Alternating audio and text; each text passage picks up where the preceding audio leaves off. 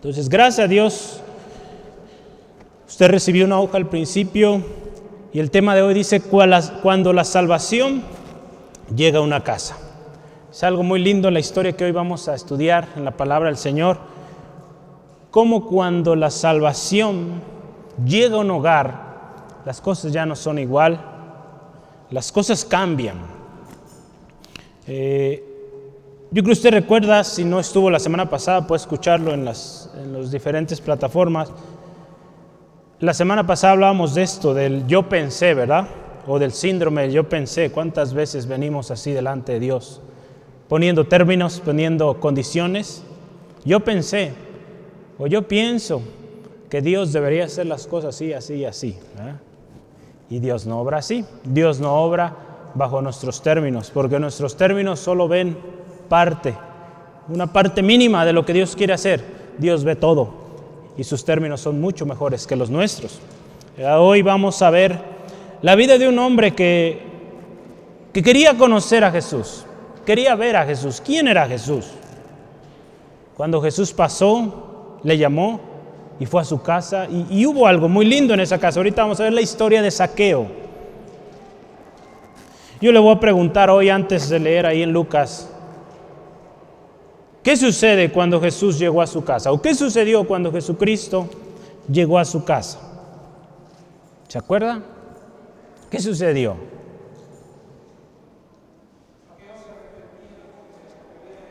se arrepintió.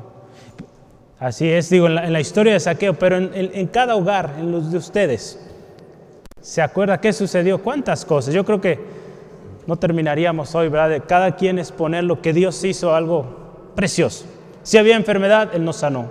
Si había tristeza, Él nos dio alegría. Si había desesperación, trajo paz. Tantas cosas que el Señor hizo. Tome un momentito y recuerde cuando Cristo Jesús le visitó. Hermoso, ¿verdad? Entonces así es, hermano, hermana, cuando el Señor llega a un hogar, hay algo que cambia, que transforma. Hoy es el día para usted, para mí, hermano, hermana, para ti, amigo, amiga. Hoy es el día también de salvación. Yo aquí tengo unos enunciados que quiero que meditemos. Cristo está pasando. Quizás has escuchado de Él. Hoy Jesús está pasando. El Salvador está pasando aquel que dicen que sana, aquel que dicen que da paz, que da libertad, alegría y compromete una vida abundante, sí, Él está aquí hoy. ¿Cuál es tu reacción a ello? ¿Cuál es nuestra reacción al saber que el que sana, el que liberta está aquí? Vamos a buscar el mejor lugar para estar ahí frente como saqueo. Él buscó el mejor lugar para poderlo verlo mejor, verlo mejor al Señor Jesús. ¿Sientes esa curiosidad todavía que sentía saqueo de saber más de Él? Hoy es el día, hermano, hermana. Yo le pregunto, ¿hay impedimentos hoy que le están limitando ver a Jesús? Yo le animo, venga hoy. Cristo está presente. La palabra de Dios dice que donde están dos o tres congregados en su nombre, ahí está Él. Amén. Y le tengo una buena noticia, hoy nos reunimos en su nombre. Amén. Desde que empezamos hoy, las diferentes actividades, nos reunimos en el nombre del Señor Jesucristo. Entonces Él está aquí. Él está aquí, hermano, hermana. ¿Cuál es su actitud? ¿Cuál es nuestra actitud ante la presencia del Señor, del Señor de señores? Nos hemos reunido hoy en su nombre. Hoy Jesús está aquí. Aleluya. Amén. ¿Por qué le damos un fuerte aplauso y le damos la bienvenida a nuestro Señor? Aleluya. Gloria al Señor. Gracias. Gracias Cristo. Gracias Señor. Aleluya. Te alabamos. Gracias Señor. Eres signo precioso. Aleluya. Gracias. Gracias. Y en esa actitud yo le animo, cierre sus ojos y vamos a darle gracias por su presencia aquí y pidámosle que nos enseñe hoy. Padre, te damos gracias porque tú, Señor, estás aquí. Señor Jesucristo, gracias por estar presente donde haya acuerdo en tu nombre. Señor, hoy nos hemos reunido en tu nombre sabiendo, con esa confianza plena de que tú estás en este lugar. Gracias también, Espíritu Santo, por guiarnos, enseñarnos hoy en esta tarde. sabiendo firmemente que la enseñanza de tu Espíritu, oh Dios, es poderosa. Señor, te ruego, habla a lo más profundo de nuestro corazón. Si hay un corazón duro, Señor, quebranta. Si hay un corazón abatido, te, te, pido, Señor, trae respuesta, trae consuelo, trae fortaleza. Si hay un corazón preocupado, Señor, trae paz. Esa paz que sobrepasa todo entendimiento, Señor, sea con mi hermano, mi hermana, Señor. Atamos todo espíritu contrario, toda actitud irreverente, Señor, toda actitud contraria, Señor, todo estorbo, Señor, que quiera robar la atención de mi hermano, mi hermana, que quiera robar esa palabra que tú tienes para mi hermano y mi hermana. Ministranos, Señor. Gracias por un corazón que nos das receptivo para entender lo que tú quieres hoy para nosotros. En el nombre de Cristo, amén. Gloria a Dios. Nuestra historia hoy se basa ahí en Lucas capítulo 19, versículo 1 al 10. Yo le voy a invitar que la leamos, son pocos versículos, y meditemos unos minutos eh, sobre esta historia. Dice la palabra de Dios así, Lucas 19, 1 en adelante. Habiendo entrado Jesús en Jericó, iba pasando por la ciudad. Y sucedió que un varón llamado Saqueo, que era jefe de los publicanes y rico, procuraba ver quién era Jesús, pero no podía a causa de la multitud, pues era pequeño de estatura. Y corriendo delante, subió a un árbol sicómoro para verle, porque había de pasar por allí. Cuando Jesús llegó a aquel mirando hacia arriba, lo vio y le dijo, Saqueo, date prisa, desciende, porque hoy es necesario que pose yo en tu casa. Entonces él descendió a prisa y le recibió gozoso. Al ver esto, todos murmuraban diciendo que había entrado a posar con un hombre pecador. Entrando, entonces Saqueo, puesto en pie, dijo al Señor, He aquí, Señor, la mitad de mis bienes doy a los pobres, y si en algo he defraudado a alguno, se lo devuelvo cuadruplicado. Jesús le dijo, hoy ha venido la salvación a esta casa, por cuanto él también es hijo de Abraham, porque el Hijo del Hombre vino a buscar y a salvar lo que se había perdido. Qué hermoso, hermano, hermana. Cuando Jesús llega a un hogar, la salvación llega. Hoy vamos a estudiar esto conforme avanzamos en nuestro estudio, en nuestra eh, eh, enseñanza. Hoy yo le animo, ponga mucha atención, no se me distraiga y no permita que, que cualquier cosa le distraiga. Saqueo fue un hombre que procuraba ver a Jesús. La historia, si usted se fija unos versículos antes, comienza cuando Jesús toma la determinación de ir a Jericó. Si usted se fija ahí en eh, Lucas capítulo 18, versículo 35 al 43, nos habla de esta famosa historia del ciego, del ciego Bartimeo que fue sanado por Jesús. Qué glorioso milagro. Jesús sanó a este ciego y qué glorioso testimonio tenemos ahí. Jesús en cada milagro, en cada visita a cada pueblo que él acudía, él tenía un propósito especial. Y hemos estado estudiando, yo creo que usted se acuerda, ahorita vamos en... ¿En dónde vamos en el Nuevo Testamento, en nuestra lectura bíblica? ¿En qué libro? Bueno, en el Nuevo Testamento, ¿sí vamos? Lucas, así es, gracias mi hermana, hermana Marta. Así es, vamos en Lucas y, ya hemos pasado por varios mm, eh, libros ahí del Nuevo Testamento. Y yo creo que usted se acuerda de esto. Cuando Jesús sanaba a un enfermo, en repetidas ocasiones les decía, tu fe te ha salvado. Qué hermoso. El poder de la fe, hermano, hermana. Cuando usted y yo ponemos fe y la confianza en el Señor, el Señor sana, transforma. ¿Sale? Entonces, esta historia también. Jesús le sanó, le dijo, tu fe te ha salvado. Si, si usted gusta verlo, ahí en Lucas 18, 42 dice, Jesús le dijo, recíbela, recibe tu vista, tu fe te ha salvado. Entonces la fe tiene un juego, tiene una, eh, una importancia tremenda, hermano, para recibir los milagros. Hoy no nos concentraremos en eso, pero qué hermosos milagros. ¿Cuál era entonces la enseñanza? ¿verdad? Yo le decía, Jesús tenía un propósito en cada lugar donde él visitaba, en cada milagro, él tenía un propósito, en cada parábola que él enseñó. Aún esas exhortaciones que también daba a los escribas fariseos, también Jesús quería enseñar algo. Y aquí en la historia de saqueo Dios también tenía un propósito. El hecho de haber ido a, Jericó en ese momento, y si usted y yo un poquito analizamos, y se han hecho estudios ahí, ¿qué más hizo Jesús en Jericó? Al menos en la palabra no tenemos registro de otra cosa más que la sanidad de Bartimeo en las afueras de Jericó y la visita de Jesús a la casa de Saqueo. Solo esas dos cosas. Si usted y yo vemos, eh, hubo lugares donde Jesús solo fue a hacer una cosa en específico. ¿Recuerda usted, por ejemplo, cuando fue a, eh, a liberar al endemoniado Gadareno? Solo eso hizo, se regresó.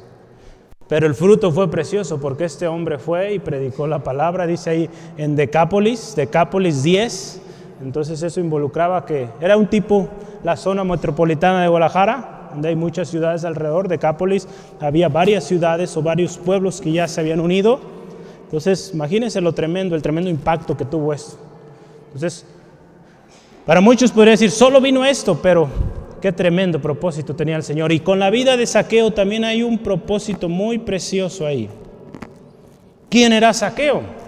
Si usted y yo vemos ahí nuestro versículo 2 de Lucas 19, nos dice ahí que era un, un hombre llamado Saqueo, jefe de los publicanos y rico.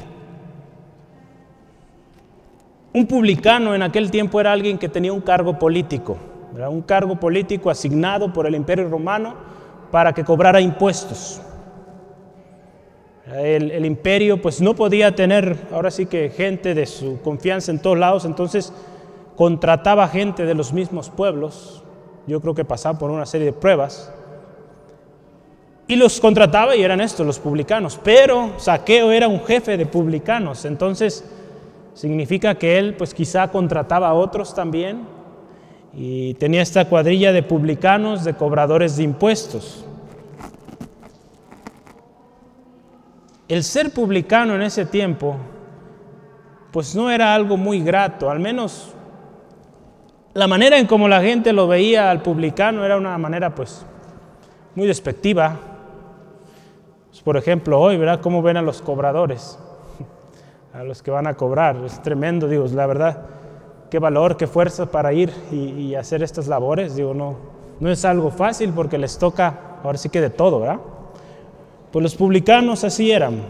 Y a raíz de esto, ¿verdad? Sin Cristo, pues también su corazón se endurecían y pues tomaban más ventaja, ¿verdad? se aprovechaban de la gente. Y es por eso que había un odio fuerte a ellos.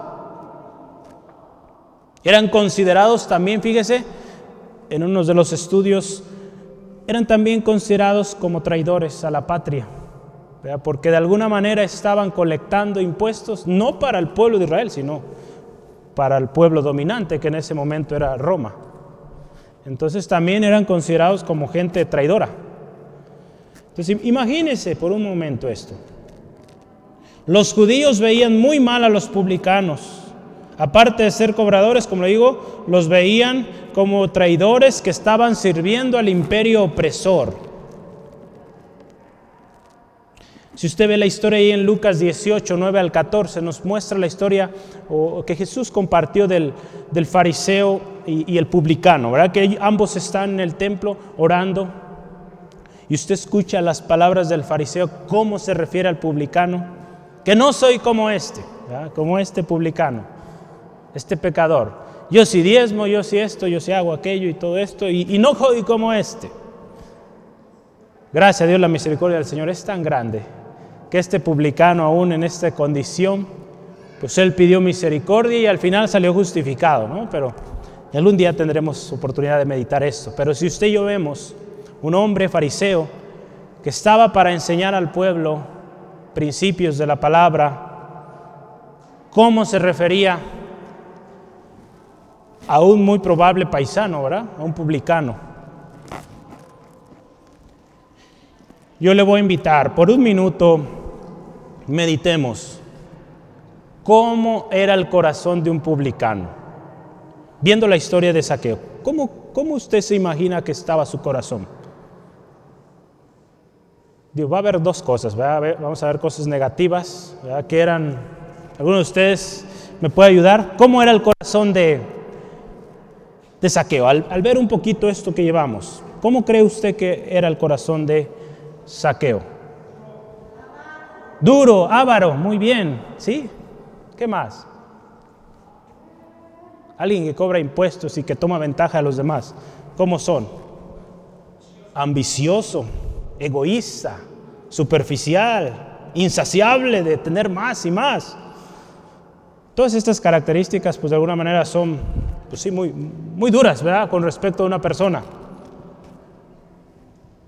Pero ¿quién de nosotros pensamos que también, o pensaríamos que también son gente triste, gente sola, gente vacía? gente sin descanso, gente cansada, gente sin esperanza, gente perdida, gente odiada. Imagínense, si nos ponemos a ver cómo Jesús los ve, vamos a ver que al igual que nosotros un día, también ellos necesitan de Cristo, ¿verdad? Entonces, este hombre en esa condición vino y quería ver quién era Jesús. Ese que decían que sanaba, que liberaba, que daba vida, él quería, quiero conocer a ese hombre.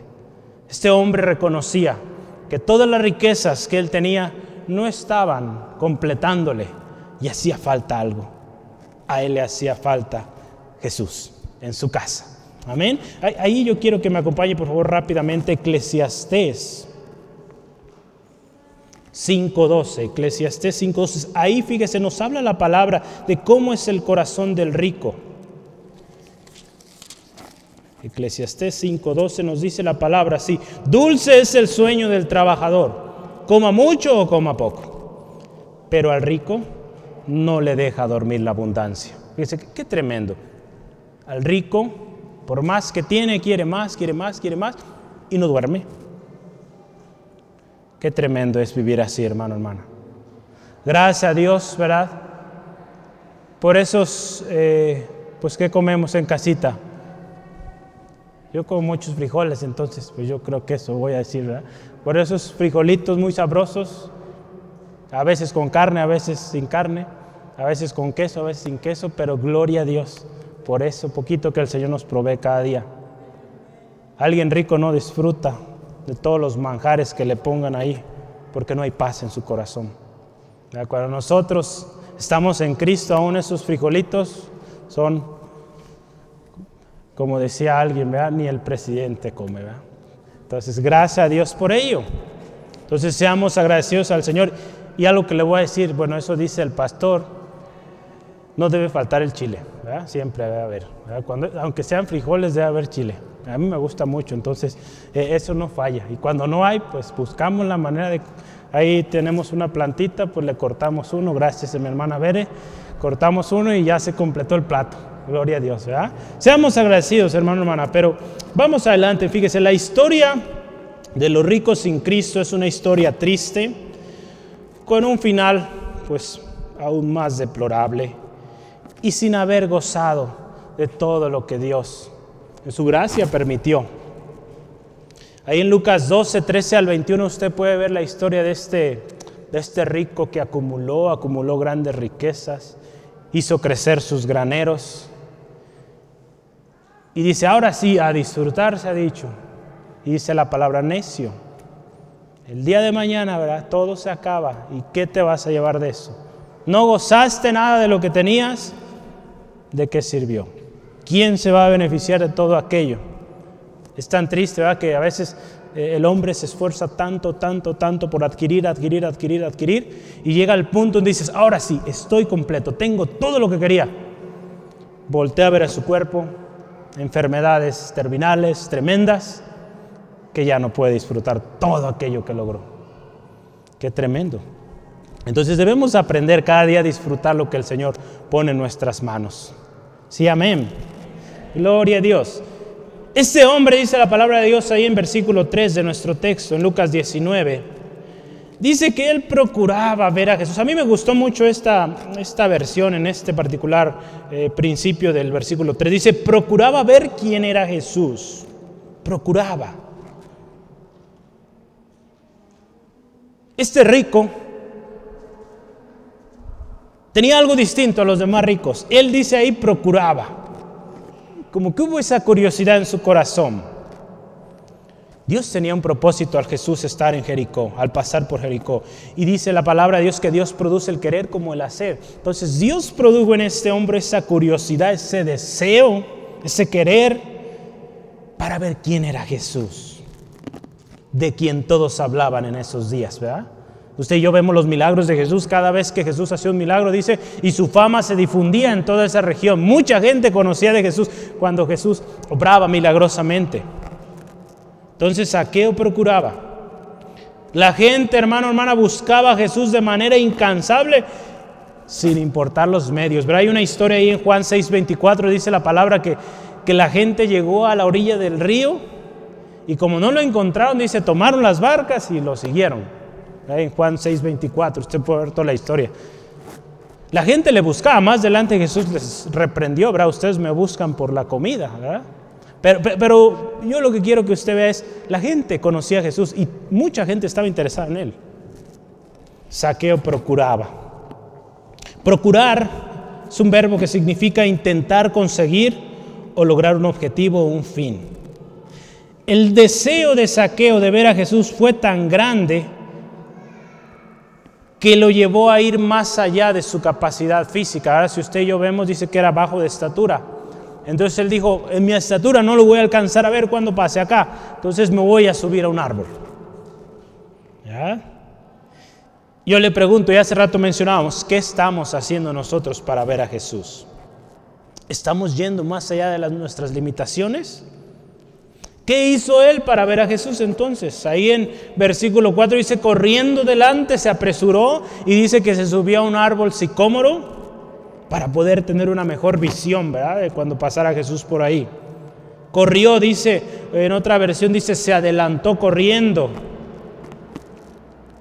Eh, estudiando un poquito, olvidé eso, no lo, yo le animo en casa, en casita, ve ahí en su celular, cómo es un árbol sicómoro. Ahorita no, para que no se distraiga, pero cómo es un árbol sicómoro. Según eh, ahí la, la historia o el, el registro, son árboles que crecen de 9 a 12 metros, entonces es un árbol de muy buena altura, eh, pero lo interesante, digo, son muy altos, pero tienen muchas ramas bajas.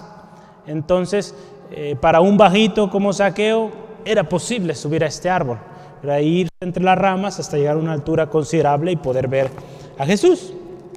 Entonces, saqueo, en, unas, en otras palabras, corrió y buscó el mejor ángulo para ver a Jesús. Imagínese, ¿qué hubiera hecho usted si por su casa, por su colonia estuviera pasando Jesús? ¿Qué hubiéramos hecho? Se hubiera subido quizá a la azotea para alcanzar a ver. Yo en mi casa, en su casa hay unas palmeras, a lo mejor me hubiera subido a las palmeras con mucho cuidado. Pero, ¿qué hubiéramos hecho, verdad? Saqueo hizo esto, se esforzó para ver a Jesús. La historia de Saqueo, hermano, hermano, nos enseña que cuando hay un deseo de ver al Señor Jesús, se hace hasta lo imposible para verlo. Mucha gente, acuérdese, en los tiempos de Jesús, mucha gente quería conocerle. Hubo un hombre llamado Herodes, un rey, poco tiempo antes de que Jesús fuera crucificado. Dice la palabra que él quería ver a Jesús.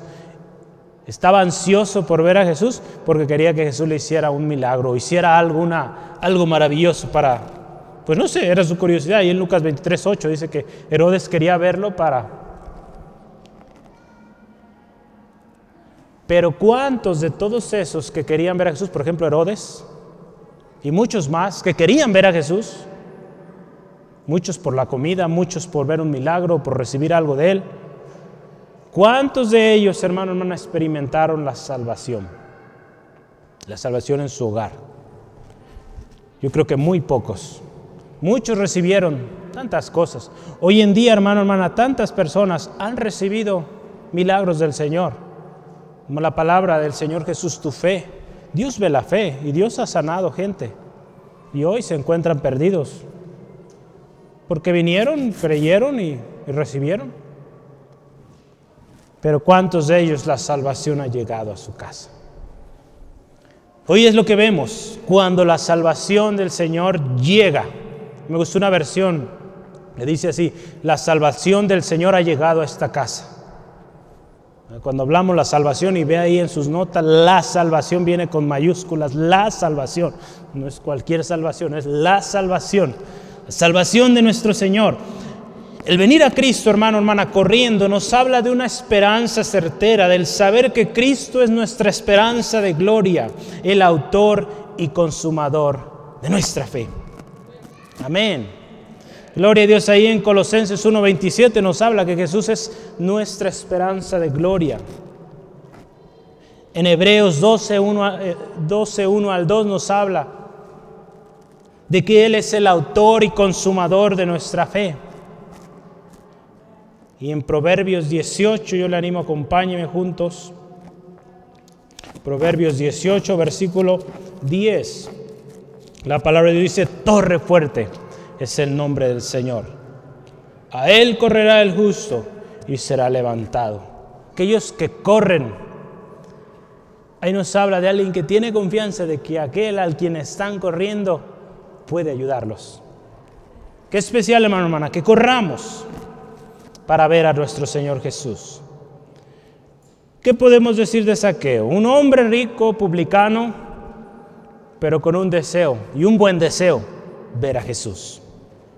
Vamos a ver ahora cuando llegó Jesús. Cuando Jesús llegó. Cuando Jesús llegó a la vida de este hombre, todo cambió, hermano, hermana. Cuando Jesús llegaba a una casa, cuando Jesús llegaba a un pueblo, los enfermos eran sanados, los demonios eran echados fuera, fuera. Aquellos que se, que se encontraban cautivos eran liberados, había multiplicación, había paz, luz, salvación, vida y mucho gozo. ¿Qué más hay cuando Jesús llega a nuestro hogar? Hace ratito platicábamos, ¿qué hizo el Señor cuando vino a nosotros, vino a nuestra casa? Algo muy especial es que Jesús vio a, vio a Saqueo. Si usted se fija en los versículos 5 al 7, nos dice así, cuando Jesús llegó a aquel lugar, mirando hacia arriba, lo vio. Y le dijo, ¿cómo le dijo? Saqueo, date prisa, desciende Desciende y ¿qué le dice ahí? Porque hoy es necesario que pose yo en tu casa. Yo quiero comenzar por esta parte. Es necesario, hoy es necesario. Esto nos habla de algo que era importante y que, y que Jesús, nuestro Señor, no podía eh, prescindir de ello. Tenía que hacerse. Era necesario. Cuando Jesús dice que algo es necesario es porque es necesario y tiene que hacerse. ¿Sale? Si usted y yo vemos, yo busqué varias partes en la palabra donde Jesús decía es necesario. En esta historia dice es necesario, se hizo. Cuando fue bautizado ahí en Mateo 3, 14 al 16, es necesario que se cumpla, que cumplamos con toda justicia. En Lucas 4, 43 también dice la palabra que era necesario que el mensaje del Señor Jesús fuera anunciado en todas las ciudades o en diferentes ciudades, era importante. Y en Lucas 22, 37 también dice que era necesario se cumpliera todo lo que había sido escrito. Entonces cuando Jesús dice es necesario, pues, pues no podemos oponer, oponer resistencia. Era de vital importancia que Jesús pasara por Jericó, porque ahí Jesús iba a hacer algo. Jesús tenía una enseñanza muy especial y muy esencial para sus seguidores en aquel tiempo y también para nosotros hoy. Lo que Jesús enseñó en esta historia, hermano, hermana, créame, Dios también. En aquel tiempo lo enseñó y hoy también a nosotros nos ministra. Porque la vida de Saqueo es un ejemplo muy especial de cómo nosotros debemos añorar, anhelar, ver a Jesús, ver quién es Jesús. Los jóvenes han estado estudiando por más de un año, conociendo a Jesús. Ha sido esta serie que ya lleva mucho tiempo, basado en el libro Lucas. Qué importante, hermano, hermana, que usted y yo, ese sea nuestro deseo. Porque acuérdese, Jesús es nuestro modelo. Antes, hace algunos años, teníamos un letrero acá arriba que decía, sí, Jesús es nuestro modelo. Sigue siéndolo. Él es. Y algo que me llama mucho la atención aquí es que hubo un llamamiento personal a saqueo. Si usted se fija ahí, Jesús ve hacia arriba y le dice saqueo. Imagínese qué hermoso que el Señor Jesús le llame a usted José, directo, por su nombre. Qué hermoso, ¿no? No que le diga, a ver muchacho, tú, no. Que nos diga por nuestro nombre, qué hermoso nuestro Señor. Él nos llama por nuestro nombre. Y a mí me llamaba mucho la atención porque fíjese, tiene un significado tremendo este nombre, saqueo, cuando Jesús le dijo saqueo. ¿Sabe qué significa saqueo? Saqueo significa inocente. Fíjese lo tremendo de estas palabras. Imagínese el corazón desde ese momento en... Eh, ¿qué, sintió el corazón de Saqueo al escuchar al Señor Jesús inocente? Cuando todos le decían culpable, todos lo odiaban, nadie lo, lo aceptaba, llega el Señor Jesús inocente. Cuando le dice por su nombre saqueo. Qué hermoso, ¿no? Así es nuestro Señor, hermano, hermana. Cuando todos le despreciaban, Él le dijo, con amor eterno te he amado y te he prolongado mi misericordia. Eso es algo, hermano, hermana, que nos debe causar un gozo tremendo. En la vida de, de, Saqueo causó un impacto tremendo. Si usted se fija en el versículo 6, dice, entonces él descendió a prisa y le recibió gozoso. Imagínense al saber que Jesús sabía su nombre y el significado tremendo que tiene este nombre inocente,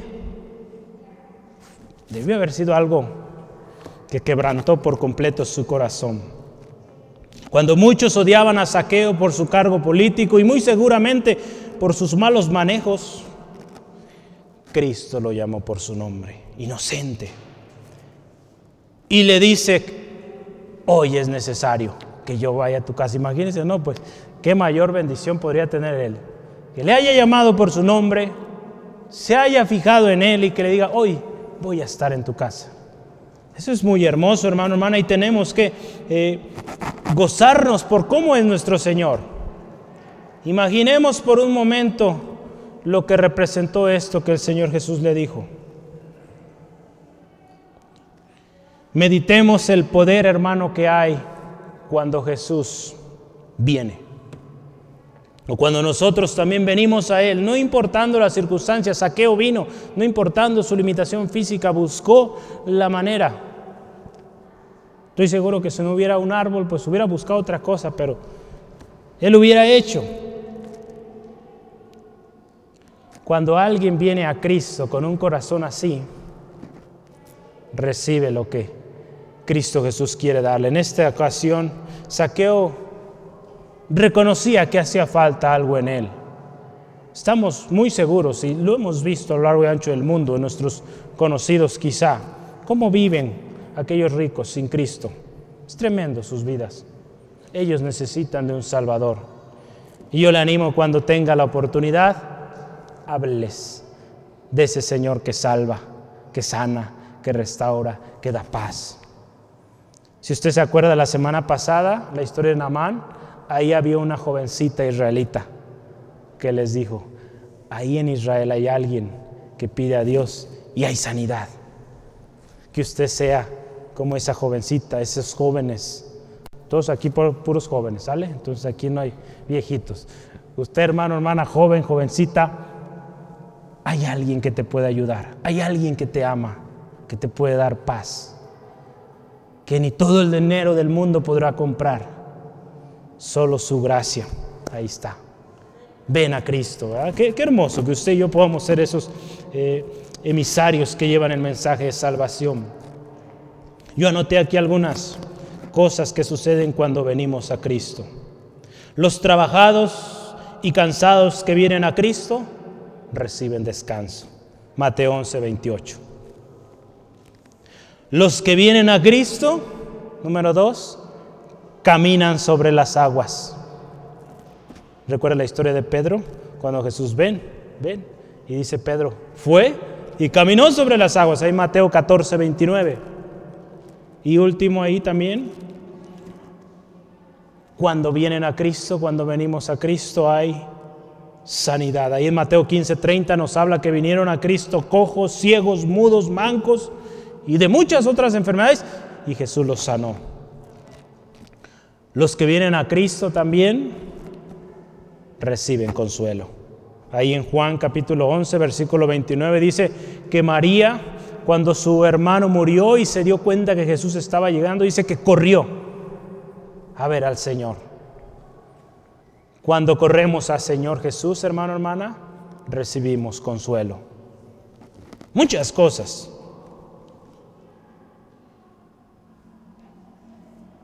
Cuando corremos también o venimos a Jesús, le conocemos.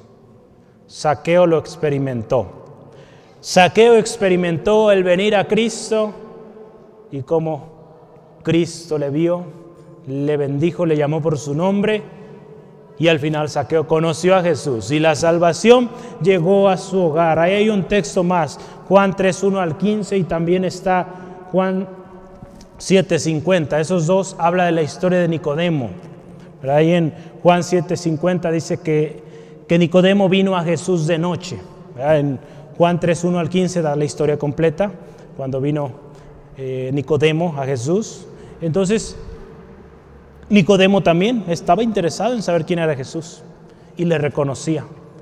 Estoy seguro que Dios sobró algo en Nicodemo, porque en ese capítulo, en el 7, usted puede ver, había juicio en contra de Jesús y este hombre eh, de alguna manera defendió o dio un argumento de que habría que escuchar a Jesús, había que analizar quién era Jesús. Este hombre había tenido esa conversación, quizá de noche, porque temía lo que había de decir los demás, pero el Señor Jesús se dio a conocer a él. Entonces, cuando venimos a Cristo, digo, yo solo listé cinco cosas, pero hay muchas más que podríamos ver. Cuando venimos a Cristo, todo cambia, hermano, hermana. Y algo muy lindo, ¿verdad? A mí me gusta ir texto a texto, entonces no quiero dejar o pasar este último, el versículo 7, que dice, fíjese, al ver esto, al ver que Jesús dice, saqueo, baja, vea el canto de los niños, saqueo, bájate de ahí, ¿sí lo han cantado los niños? ¿No se acuerdan? Hay un canto muy bonito. Dígale a su niño que se lo enseñe. ¿Sale? Entonces cuando Jesús le dice, saqueo, deprisa, baja, porque hoy es necesario que pose en tu casa, empezaron a murmurar, dice ahí la palabra, diciendo, ahora está entrando a la casa de un pecador. Nada detiene la llegada del Señor Jesús, hermano, hermana. Cuando Jesús llega a una vida, esto es el plan de Dios y nada puede tener su paso por ahí. Jesús fue fuertemente criticado por esto, porque acudía a los publicanos o comía con ellos, andaba entre pecadores. Y la respuesta de Jesús siempre fue directa. Y al grano, ¿verdad? Si vemos ahí el versículo 10 aquí en esta historia, dice, el Hijo del Hombre no vino a buscar, y, perdón, el Hijo del Hombre vino más bien a buscar y a salvar a lo que se había perdido. Yo quiero que veamos un versículo ahí en Marcos capítulo 2. Jesús al ser criticado el por qué comía con publicanos, con gente pecadora, Él les respondió esto en una ocasión ahí en Marcos 2, versículo 15 al 17. El Señor Jesús les dijo, aconteció estando Jesús a la mesa en casa de él, muchos publicanos y pecadores estaban también en la mesa juntamente con Jesús y sus discípulos, porque habían porque había muchos que le habían seguido. Y los escribas, fíjese, los fariseos, viéndole comer con los publicanos y con los pecadores, dijeron a los discípulos, ¿qué es esto? Que él come y bebe con los publicanos y pecadores. Al oír esto Jesús les dijo, los sanos no tienen necesidad de médico, sino los enfermos. No he, venido a llamar justos, sino pecadores. Jesús mostró ahí su, su objetivo. Él vino a lo que se había perdido si vemos más adelante, ahorita lo vamos a analizar, un hijo de Abraham estaba perdido, porque era israelita también. Un hijo de Abraham estaba perdido. pero Jesús vino a buscarlo y a salvarlo. Entonces eso es muy lindo, hermano, hermana. Nuestro Señor, cuando Él decide vamos, llega a un hogar, nada puede detenerlo, ni la murmuración. No importa la murmuración o lo que el tiempo después también lo que vendría para Jesús, Él cumplió su llamado y fue fiel hasta la muerte y muerte de cruz. A Jesús, hermano, hermano, no lo detuvo las murmuraciones, las críticas. A nosotros, ¿cuántas veces nos ha detenido una crítica, una murmuración? ¿O cuántas cosas nos han detenido de venir a Jesús? Entonces, cuando Jesús viene, algo cambia, algo es transformado. Saqueo gozoso descendió y cuando Jesús vino, la salvación también llegó. Es nuestro último tema ahí que tenemos. Cuando la salvación llegó. Ahí versículo 8 dice, entonces Saqueo puesto de pie dijo al Señor, he aquí Señor, la mitad de mis bienes. Él empieza ya, ahorita lo leíamos ya hace ratito, empieza él a repartir sus bienes. Hay un cambio radical, un cambio tremendo en este hombre cuando, cuando Jesús llega a este hogar ya vimos lo grandioso que fue cuando Saqueo fue nombrado por su nombre, inocente, baja. Y yo quiero que primero analicemos esto. ¿Qué fue lo primero que hizo cuando Jesús llegó a su casa? Dice, se puso de pie y dijo al Señor, fíjese, lo primerito, he aquí, Señor. ¿Sí nota eso? he aquí, Señor. Reconoció a Jesús como su Señor. hermoso, lo primerito. He aquí Jesús, Señor, ¿verdad? Usted ve ahí. Él primeramente reconoció y confesó públicamente porque al ponerse de pie, Él quería que todos vieran. Y se dirige, Señor. Qué hermoso, hermano, hermana. Cuando usted y yo venimos a Cristo, es lo que hicimos. ¿Sí se acuerda? Si no lo ha hecho, hoy es el día para que confiese al Señor, al Señor Jesús como su Señor personal. No es de que papá, mamá conoce a Jesús, es cristiano y usted por automático será cristiano. No, usted necesita tomar la decisión en particular de decirle a Jesús que sea su Señor. Ahí la palabra es en Romanos 10, versículo 10 al 13 dice la palabra, sí, porque con el corazón se cree para justicia pero con la boca se confiesa para salvación. Pues la escritura dice, todo aquel que en él creyere no será avergonzado. Y dice la palabra, porque no hay diferencia entre judío y griego, pues el mismo que es Señor de todos es rico para con todos los que le invocan, porque todo aquel escuche que invocar el nombre del Señor será salvo. Todo aquel que reconozca a Jesús como su Señor, viene a salvación. Este hombre vino a salvación. Veo, vamos a ver ahorita en unos minutos cuando Jesús dice, la salvación ha llegado a esta casa. Entonces, primero hay que reconocer al Señor Jesús como Salvador, como Señor. Y vea lo que sucedió después. Dice, la mitad de mis bienes la doy a los pobres. Un publicano un cobrador de impuestos que estaba acostumbrado a recibir, recibir, recibir y recibir más, ahora da. Imagínense el cambio. De solo esperar que venga, ahora él suelta. Y fíjese, suelta la mitad de sus pertenencias, de sus bienes. Fíjese el tremendo cambio que causa cuando alguien viene a Cristo con un corazón sincero. Ese corazón orgulloso, vino, recibió a Cristo y ahora tiene un corazón para dar. La palabra de Dios ahí en Hechos 20:35 haciendo eh, recordatorio o remembranza de lo que Jesús decía, más bienaventurado es dar que recibir. Hay una bendición tremenda en dar.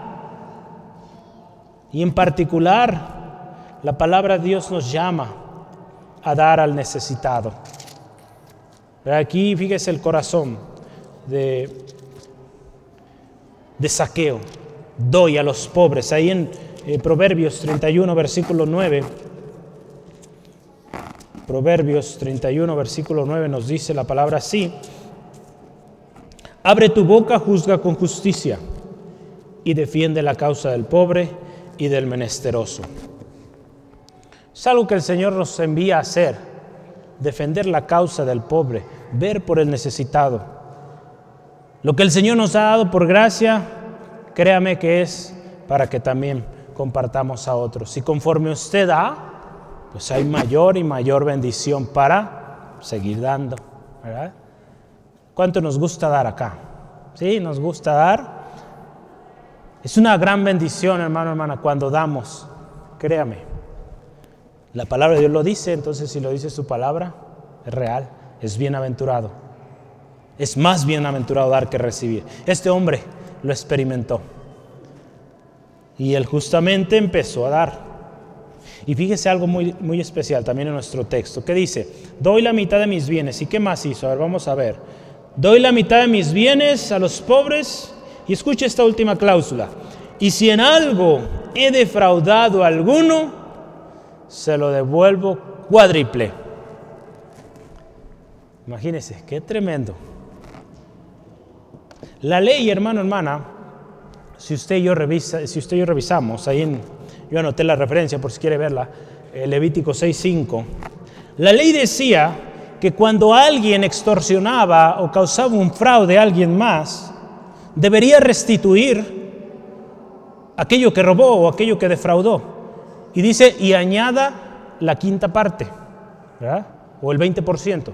Entonces, si usted en ese tiempo bajo la ley defraudaba a alguien, usted tenía que restituirlo más, un 20% más, por la afrenta que había causado a esta otra persona.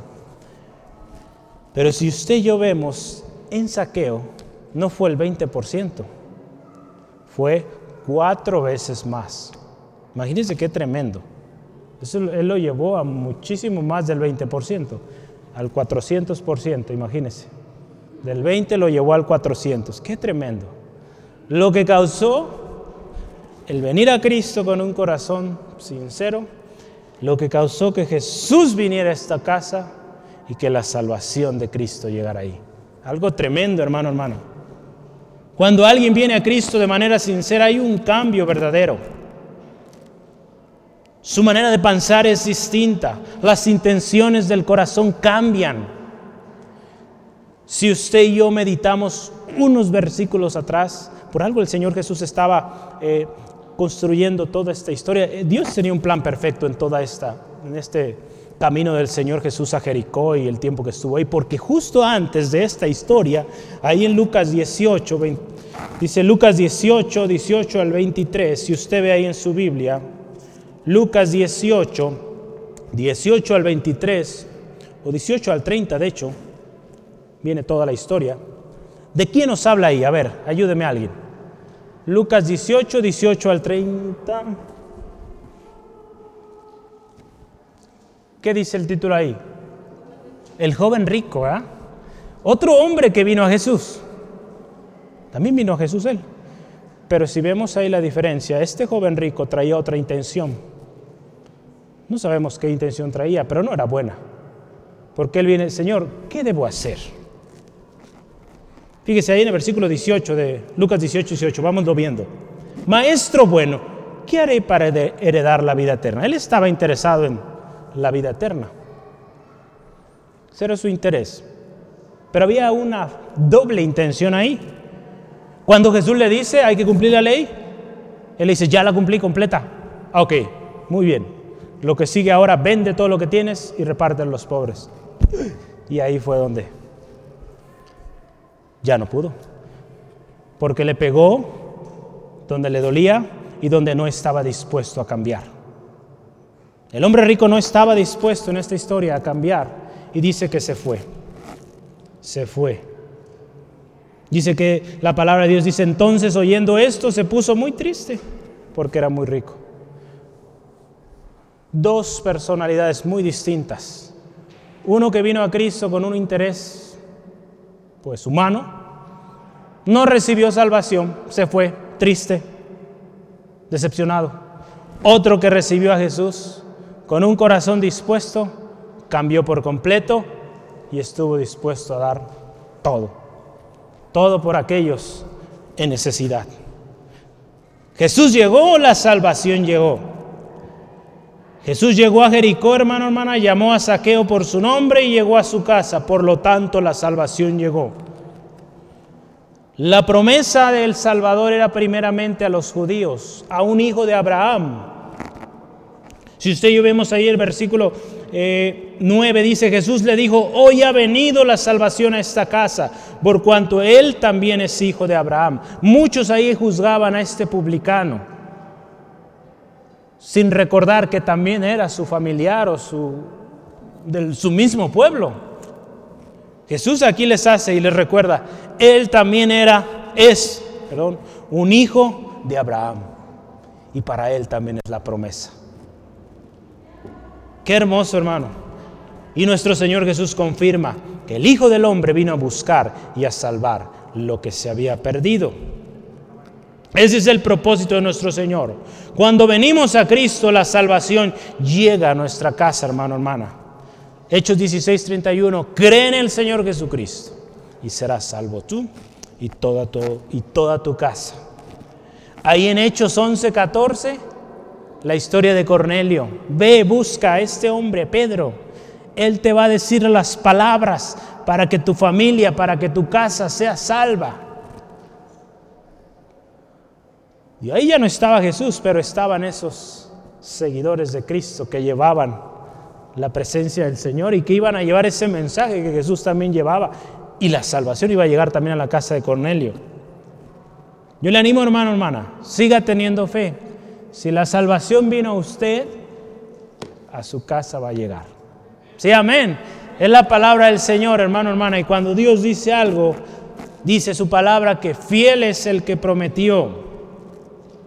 Esto nos debe llevar, hermano, hermana, a, una, a tener una perspectiva más amplia del plan perfecto de Dios, que desde el principio, hermano, hermana, Cristo Jesús, con su muerte, traería redención, justificación y salvación. Esto nos debe llevar a entender que Dios tiene un propósito en todo, hermano, hermana. Vemos las historias que Jesús, eh, que tenemos registradas en la palabra de lo que Jesús hizo. Dios tenía un propósito en cada una de ellas. Su palabra se expuso, la salvación llegó a muchos lugares. Hoy ha llegado a este lugar y hoy es el día de salvación. A su casa llegó un día la salvación y qué cambios tan especiales hizo. El propósito de Cristo fue revelado aquí, que Él vino a salvar a buscar primeramente y a salvar lo que se había perdido. Esto es la esencia de lo que Cristo predicó y de lo que ahora usted y yo predicamos. Cristo es la respuesta. Cristo es la salvación para el perdido. Juan 3:17 dice, porque no envió Dios a su Hijo al mundo para condenar, sino para que el mundo sea salvo por él. Amén. Yo voy a concluir con estos pensamientos. Hay un texto que quiero que leamos ahí. Segunda de Corintios 6.2. Está muy pequeño, abra su Biblia porque yo creo que algunos no van a alcanzar a verlo. Yo sé que ve muy bien, pero ya a veces ya a larga distancia no alcanzamos a ver. Es Segunda de Corintios y en mi caso que veo de lado me cuesta más, entonces mejor búsquelo usted. Segunda de Corintios 6.2, este texto es ya parte de la conclusión. Porque dice, en tiempo aceptable te he oído y en día de salvación te he socorrido. He aquí, ahora el tiempo aceptable he aquí ahora el día de salvación. Hoy es el día de salvación, hermano, hermana. Jesucristo está en este lugar. ¿Qué vamos a hacer? Vamos a correr, buscar el mejor lugar para verle, conocerle. Cristo Jesús siempre llega a tiempo. Saqueo, hermano, hermana, fue movido a ir y hacer hasta lo último para ver a Jesús. ¿Y qué sucedió? El Salvador lo vio. Le llamó inocente. Vino a su casa. Hubo un cambio radical en su vida. Y la salvación llegó. Qué glorioso final. En Cristo Jesús todos los finales son gloriosos, preciosos, especiales. Yo me dirijo hoy a usted, hermano, hermana, que se considera cristiano, cristiana. Si la salvación de Jesucristo ha llegado a su vida, esta también llegará a su casa. Es promesa del Señor. Siga creyendo, no desmaye. Hoy es el día de salvación. Venga Cristo hoy también. Haga hasta lo imposible cada día por acercarse a Él. Yo le pregunto qué tipo de cosas le están impidiendo acercarse al Salvador. Dejemos ya las excusas y vengamos a Cristo. Este hombre no vio su condición física, él fue. Hemos visto las historias que nuestros hermanos misioneros nos han platicado, lo que hacen por ir a escuchar la palabra. Y este hombre quería ver a Jesús y hizo lo que tenía que hacerse para hacerlo. ¿A qué estamos recurriendo, hermano, hermana? Yo le pregunto, sigo con usted, hermano, hermana, cristiano, cristiana, ¿sigue con ese mismo ímpetu que al principio? Quizá cuando usted vino a Cristo venía triste, afligido, enfermo, no sé, y vino con una pasión tremenda para recibir aquello. ¿Cómo está viniendo hoy a Cristo? ¿Cómo estamos viniendo hoy a Cristo Jesús? Venimos igual, es tiempo de volver, la palabra de Dios nos dice, volver al primer amor y amar a Cristo y acercarnos a Él con todas nuestras fuerzas. Pongamos la atención más en Cristo, hermano. Saqueo vio a Jesús y no a su alrededor. No vio la dificultad que probablemente representaría estar en un árbol. No vio tampoco la murmuración de muchos. Él pudo haber dicho, no, sí, soy, muy malo, nadie me quiere, pues menos el Señor. Él pudo haber dicho, Señor Jesús, ¿sabes qué? Mejor sigue tu camino, soy una persona que no merece tu perdón. Pero este hombre, él quería conocer al Salvador y estuvo dispuesto. Yo le animo, hermano, hermana, procure, procuremos cada día ver a Jesús vengamos a Cristo y pongamos, nuestra, y pongamos nuestra mirada en Cristo. Yo le animo, meditemos cómo estamos viniendo a Jesús. Amigo, amiga que no conoces a Jesús también, ¿qué has escuchado? Quizá muchos te han dicho, Jesús sana, Jesús salva, y a ti te causa quizá curiosidad, Hoy también Jesús está pasando. Está llamando a la puerta de tu corazón. Si tú le abres, Él entra y hace algo nuevo como lo hizo con Saqueo. Quizá tú has sido rechazado, rechazada. Sientes que nadie te acepta por como eres. Cristo Jesús te acepta, te llama por tu nombre y quiere estar contigo. Ven a Cristo, Él llama, Él te llama por tu nombre.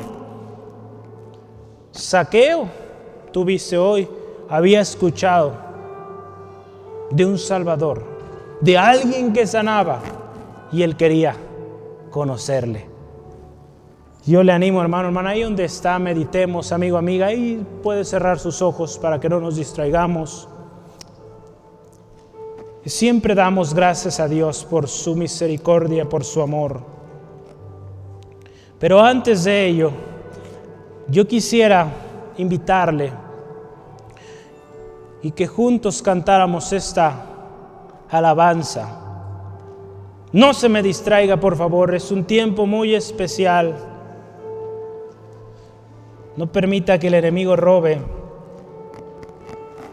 o que nada impida, hermano, hermana. A veces son nuestros mismos impulsos, nuestros deseos.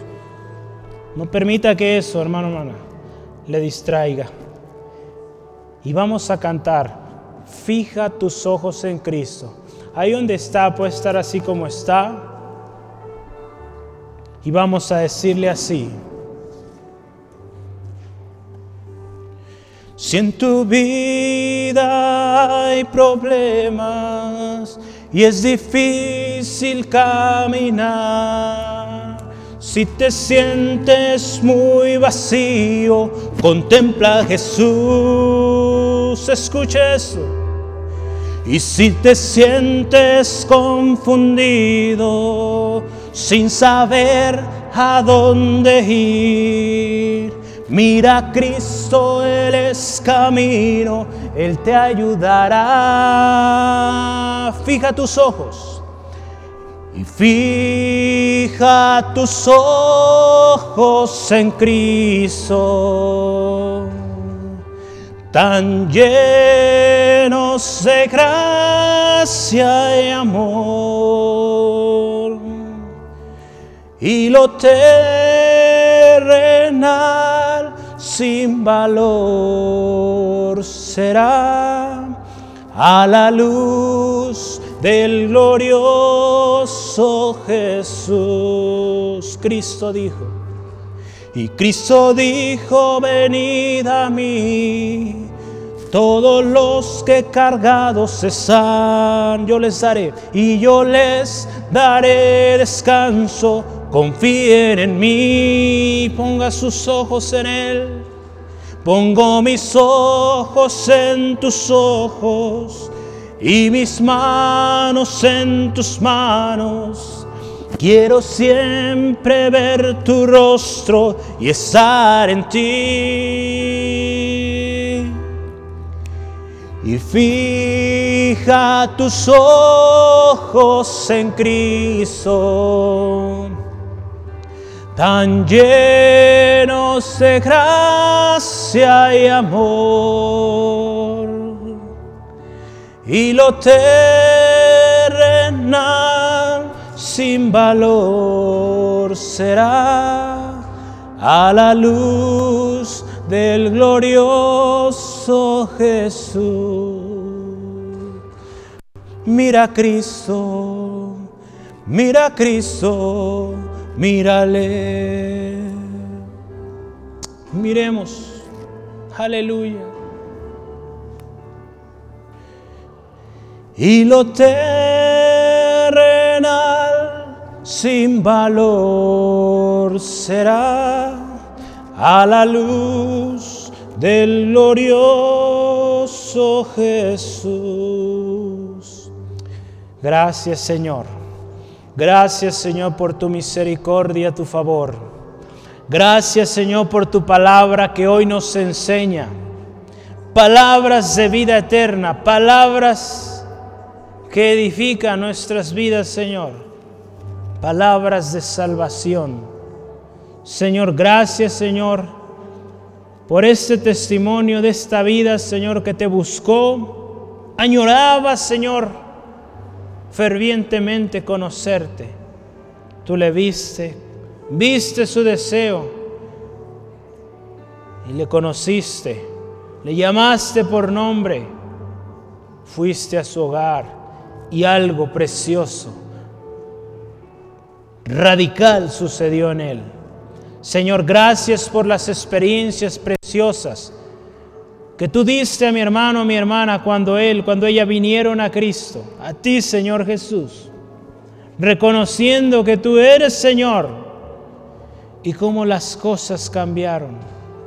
Esa actitud egoísta cambió, esa actitud despreciada ahora era alguien que se sentía aceptado por aquel que nos amó con todo.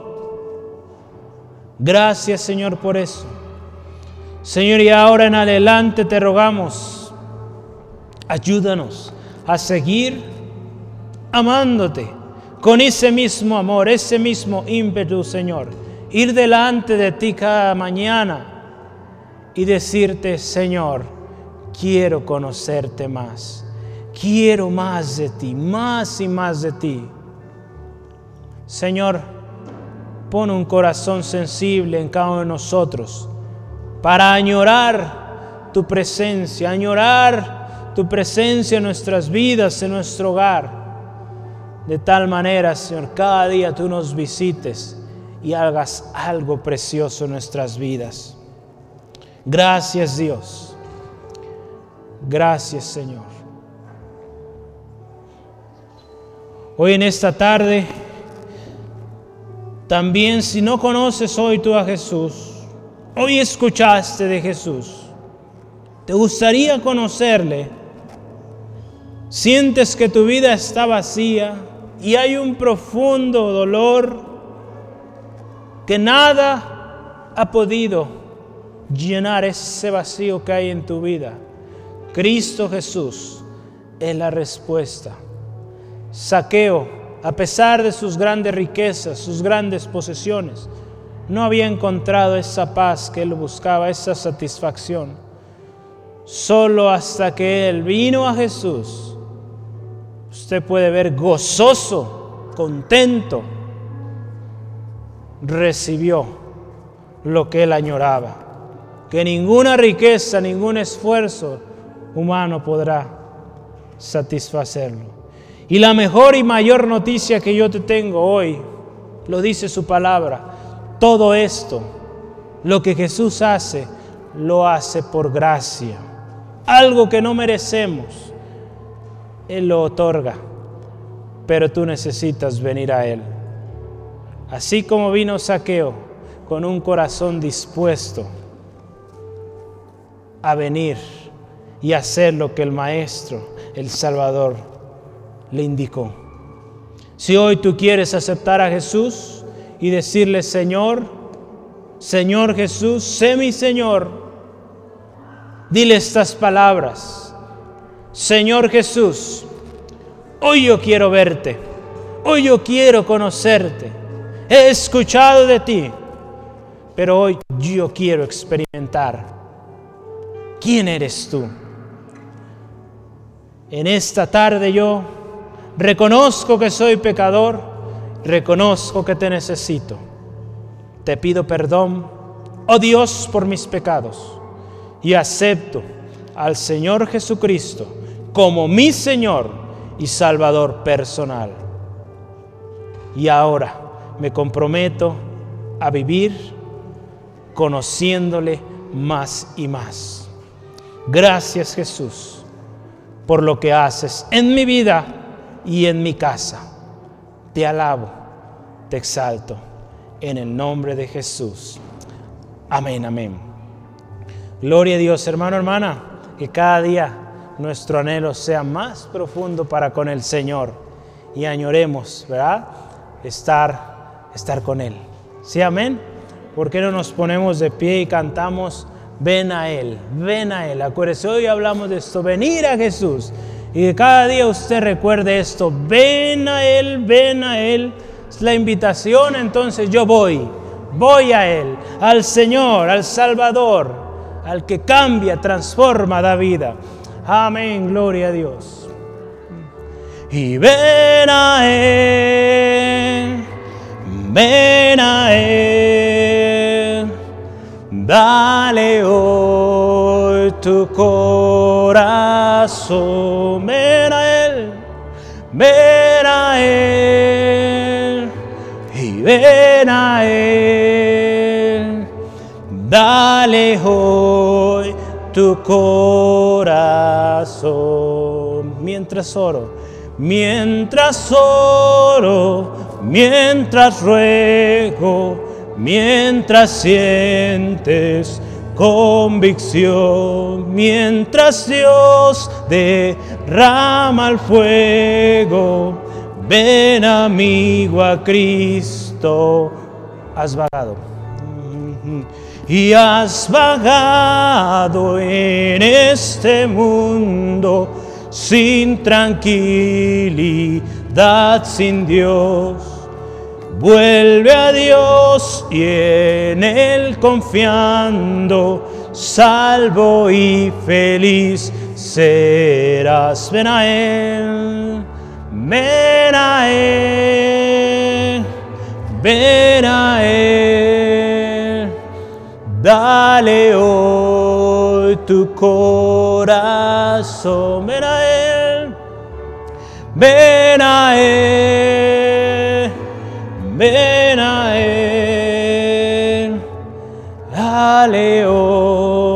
Tu corazón. Gracias Señor. Hoy venimos a ti, Señor Jesús. Hoy venimos a ti, Señor. Quien eres vida, quien eres salvación, Señor. Gracias porque la salvación hoy ha llegado a estas vidas, a estos corazones. Y gracias porque la salvación llega a cada hogar aquí presentado, representado. Siempre a ti la gloria, siempre a ti la alabanza. Te ruego, Padre, bendigas a mi hermano, mi hermana que hoy han venido a ti no a un hombre, no a una persona, no a una institución. Han venido a ti, Jesucristo, quien eres nuestro Señor. Gracias porque tú eres fiel.